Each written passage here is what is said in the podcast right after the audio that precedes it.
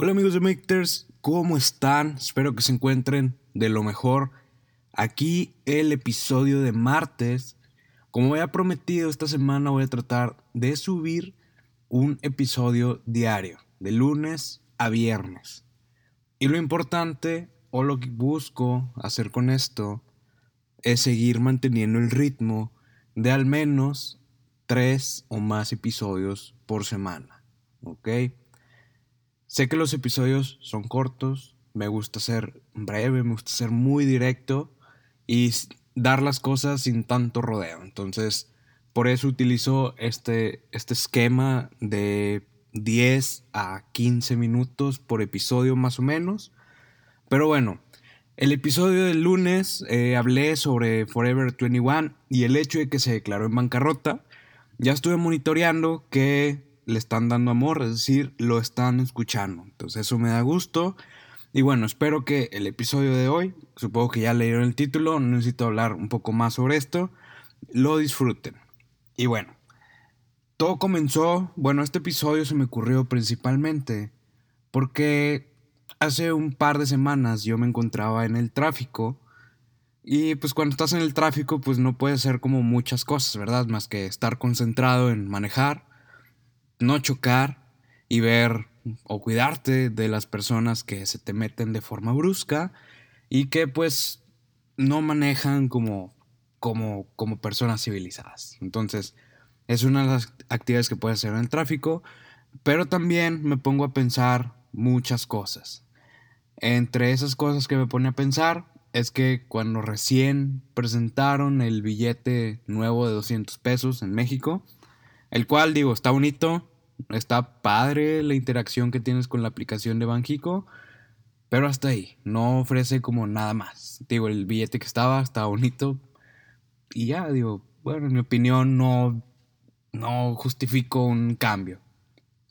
Entonces, ¿qué me quedé pensando? Que en algunos países la cultura de ya no utilizar tanto el efectivo para pagar está creciendo de forma de forma impresionante en algunos países. Y me quedé pensando cómo es posible que en México aún tengamos que diseñar billetes nuevos para poder pagar en efectivo cuando la tendencia o bien mejores prácticas mundiales ya están evolucionando. Y bueno, eso fue como que algo, una pregunta que se me ocurrió. Digo, existen mucha polarización de culturas sociales, niveles económicos y posibilidades de las personas. En México, sí, entiendo esa parte, pero considero importante que también se empiece a, ver el futuro para empezar a, utilizar o bien entrar en esta, en esta cultura de no utilizar el efectivo, que es la cultura cashless. ¿ok? Para informarme un poquito más del tema, estuve leyendo un reportaje de Forex Bonus y trata sobre los 10 países que menos efectivo usan. Y es que el día de hoy pues ya se están practicando pues, métodos de pagos alternativos al efectivo y algo que está en auge es el pago móvil, ¿ok? Es decir, a través de tu celular puedes realizar transacciones en diferentes establecimientos.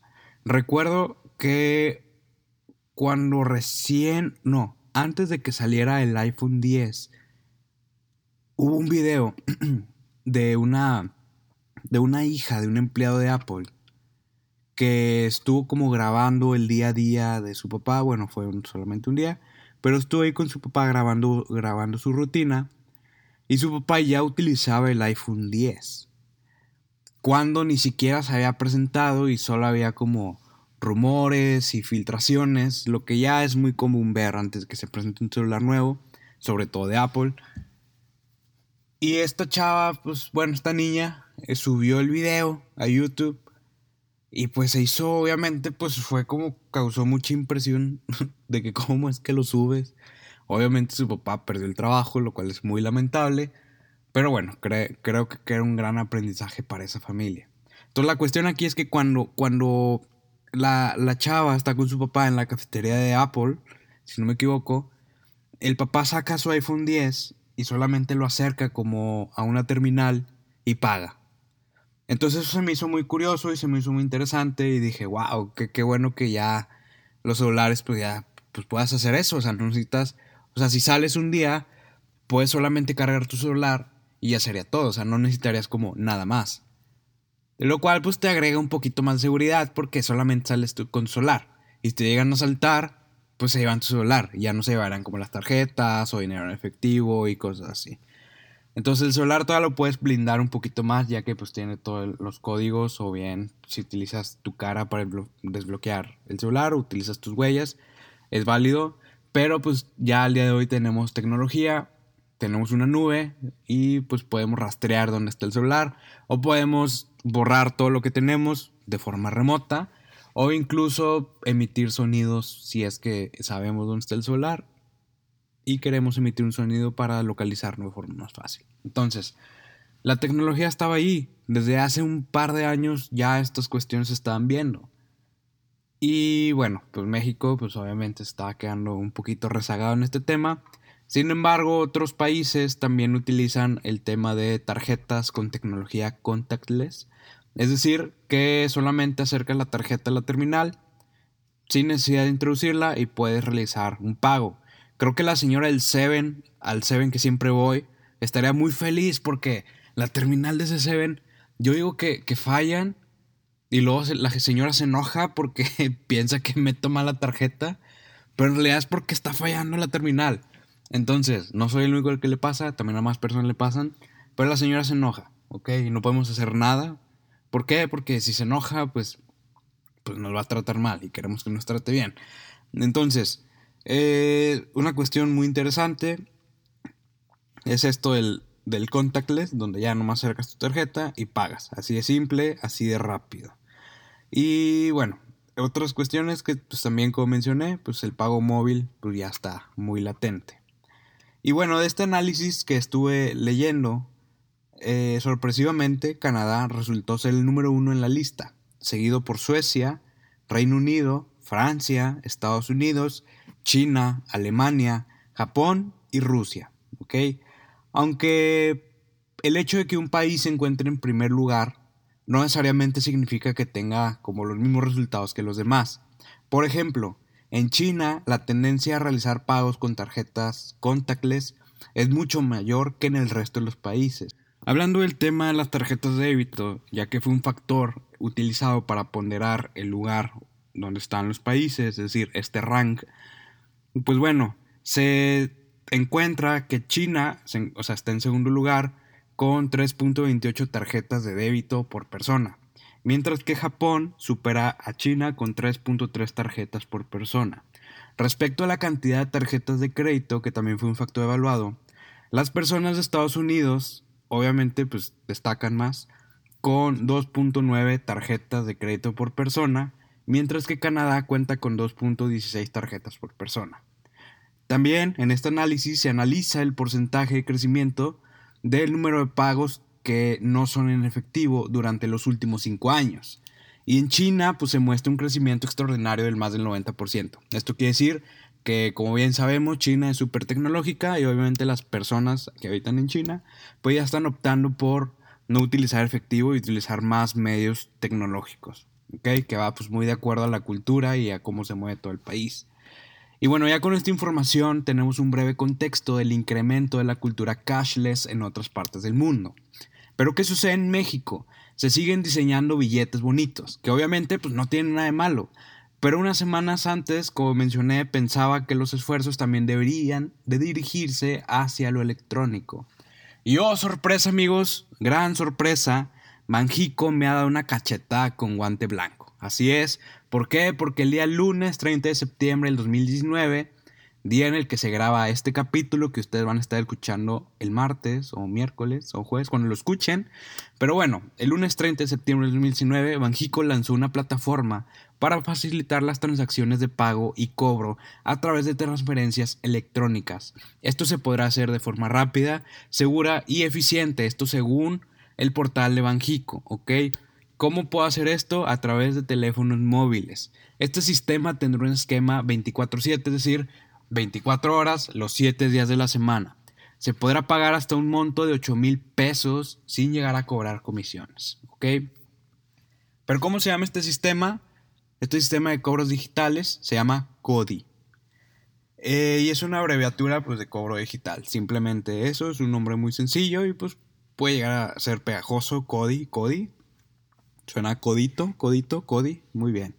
Eh, y bueno, básicamente utilizará la tecnología de códigos QR y NFC para facilitar que tanto el comercio como usuarios puedan realizar transacciones sin dinero efectivo. Pero, Eduardo, ¿qué es un código QR? Si, em, si tú que me estás escuchando vives debajo de una piedra, el código QR es un código de barras que almacena información dentro de un cuadro. Dicha información puede ser leída y mostrada en una aplicación en un teléfono celular. El código puede ser estático en un establecimiento o bien se podría generar en cada transacción. Si ustedes buscan en internet, pues código QR, van a ver cómo es la forma de estos códigos. Eh, ya los celulares, pues no necesitan como aplicaciones de terceros para poder leer códigos QR. Si ustedes tienen un iPhone, simplemente abren la cámara, acercan eh, pues el enfoque del lente hacia el código QR y les va a aparecer una notificación con el portal hacia donde los dirige ese código QR. Y bueno, ¿qué es la tecnología NFC? Muy bien, aquí no los voy a regañar porque es una tecnología que tal vez no todos sepan de qué se trata. Pero bueno, NFC son siglas que significan comunicación de campo cercano. Y básicamente se basa en la transmisión de datos e información con el solo hecho de aproximar dos dispositivos móviles entre sí. Recordemos el ejemplo que les dije del video filtrado del iPhone 10, que la persona pues acercó solamente su iPhone hacia una terminal y por medio de esta tecnología NFC pues, se realizó un cobro.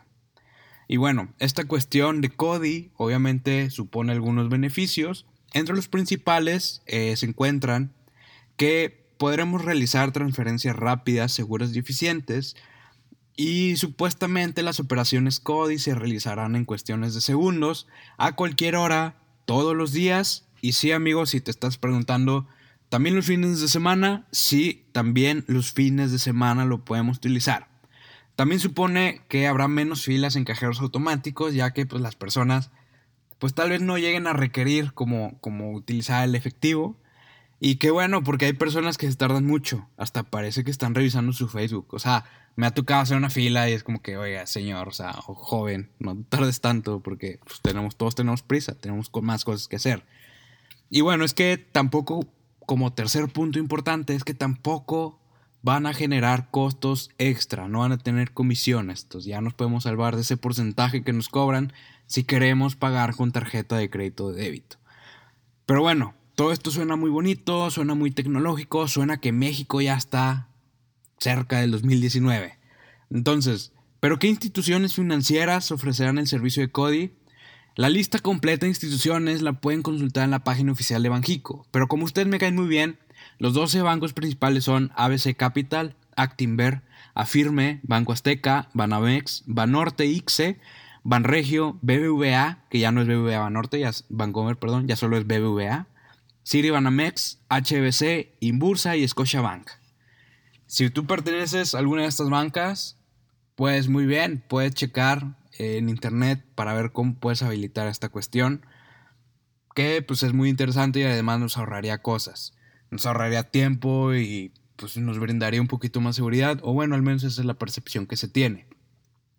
Obviamente tendremos es que esperar a que los locales que podemos visitar empiecen a aceptar este tipo de tecnología, porque si bien recordemos apenas se implementó, es fácil que nosotros los usuarios la podemos conseguir pero que los locales se vayan actualizando, pues ya es otro tema.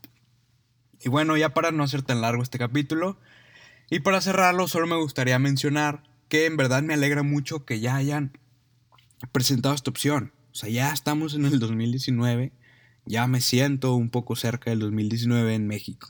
Muy bien. La verdad será una cuestión muy cómoda y eso nos habla de una visión a futuro para entrar en la cultura de cashless podemos aprovechar la tecnología y obviamente los beneficios que todo esto nos ofrece. Aquí es donde me pregunto yo, ¿es importante tener billetes bonitos o es más importante utilizar la tecnología para brindar seguridad y rapidez a los usuarios? Hasta aquí. Síganme en mis redes sociales, en Instagram como maketers.mx y en Facebook también. No olviden suscribirse en Spotify y dejarme una buena reseña si es que les gusta el contenido en Apple Podcast que también pueden encontrar ahí. Hasta luego. Gracias.